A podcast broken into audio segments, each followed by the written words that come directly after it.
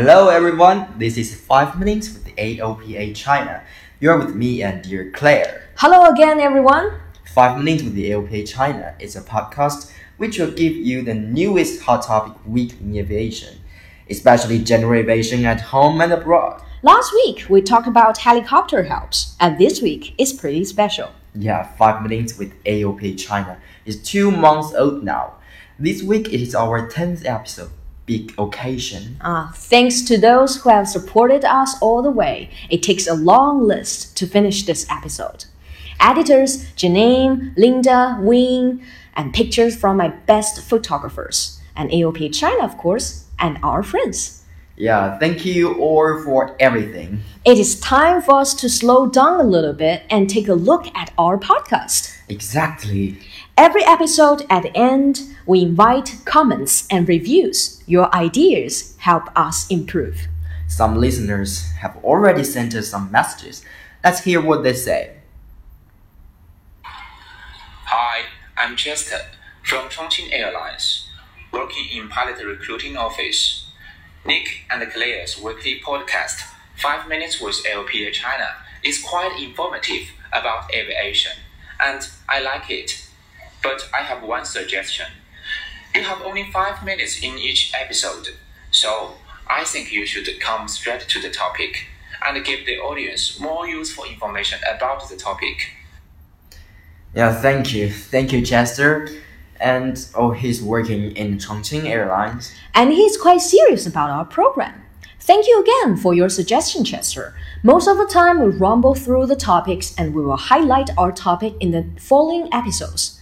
I know five minutes are pretty short, so maybe we should stop beat the bush and dive in. Yeah, we will we will keep as informative as possible. At the same time, we would like to keep it more interesting and balanced. It's hard to achieve, but that is the goal we are working toward. And here is another voice. She's from Lucky Airlines. Stacy from Flight Department of Lucky Air. I listen to 5 Minutes with AOPA China a lot and I've learned much about aviation knowledge and hot topic news in this field. Um, I like Nick's voice especially. The only suggestion I have for Nick and Claire is that I hope they can try to make their recording sound more oral, uh, just like the real natural conversation between two people. Anyway, I believe they can do a better job and that we shall okay a better future. Thank you. Ah, thank you, Stacy. Thank you very much. It's lucky to have your advice. Yeah, your voice is pleasing. And actually, we do notice the problem you mentioned. Yeah, sometimes we are like two reading machines, and sometimes I'm a little bit nervous. Yeah, and the more we work on this episode, the more we realized the gap between the native speakers and us. And this is five minutes reading with AOPA so far. well, we will improve little by little.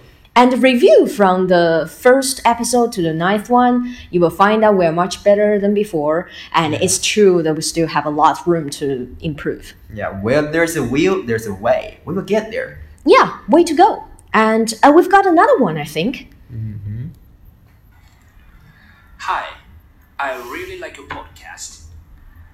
I'm currently a staff of China Southern Airlines, and I think your podcast should be especially helpful for pilots and aircraft mechanics. It should also be applied to anyone else working in airlines or airports. So I would definitely recommend it to my friends over WeChat or other internet platforms. I think the biggest problem for this podcast is not the content, but the promotion. In other words, how to promote it. I see the viewers of this podcast is still less than 600, which means you need to figure some ways out to make it more accessible to more people who are really interested in knowing more about aviation industry. I hope it helps. It does help. Thank you, bro. And your voice is amazing. Sounds like a news anchor. Uh, it seems that we have a large group of fans from airlines. I'm happy to hear him saying that our podcast is quite useful to anyone who work for airports or airlines. And please let your friends and colleagues know more about us, and we will get better and better. And yes, right. And here's a voice from Turkey, I think. Hello everyone, uh, Masum from Turkey, Istanbul. Um, uh, this is the first time I listened to this podcast and I thought it's quite interesting. Um, I always have some interest on aviation, especially like uh, commercial planes, but uh, this is also a different field. Um, but it was quite um, interesting and uh, I like to listen it. And um, I think you should, guys should keep what you do and um, good luck with it. Wow. Good to know we have foreign listeners and less international. We will get more people interested in aviation. Yes, uh, let's go global. And uh, what's more, we have uh, this special voice from Angela. Let's hear her out. Yeah, Angela. This is Angela. We sincerely hope you like our weekly program. If you have anything to say, if you want your voice to be heard, or if you have any comments or opinions, please do let us know. Thank you so much. Yes, uh, thank you. And I'm looking forward to everyone from all over the world to have their say about our show.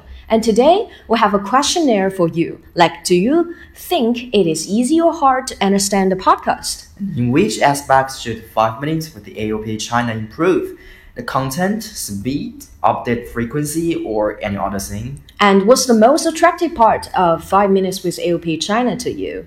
And is it necessary to have a preview of next episode? And many more. Whatever you have in mind, let us know. Please finish the questionnaire and write down your comments.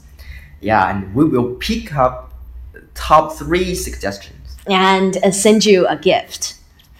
That's what we call a bonus episode. Mm-hmm. This is the end of today's five minutes with the AOPA China. Okay. And uh, don't forget to tell your friends about us. And 5 Minutes with AOPA China is always with you. We'll talk about AirVenture Oshkosh next time. See you next week. Bye bye. 快快走上歡笑的